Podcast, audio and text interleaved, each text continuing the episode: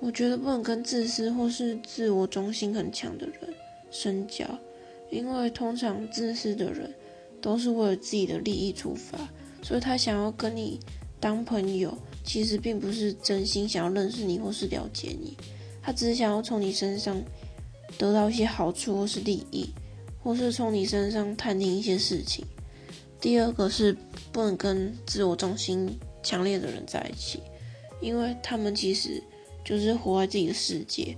觉得自己很优秀，觉得自己很棒。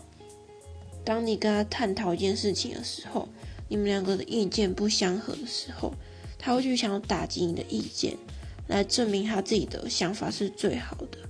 他不能去包容很多人的想法、不同的看法，